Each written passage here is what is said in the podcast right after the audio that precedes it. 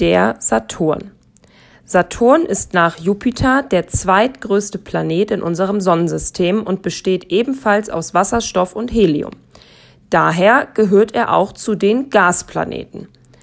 Von der Erde aus beobachtet sieht es aus, als wäre er von Ringen umgeben. Dieses Ringsystem wurde 1610 von Galileo Galilei entdeckt. Wie genau diese Ringe entstanden sind, ist nicht bekannt.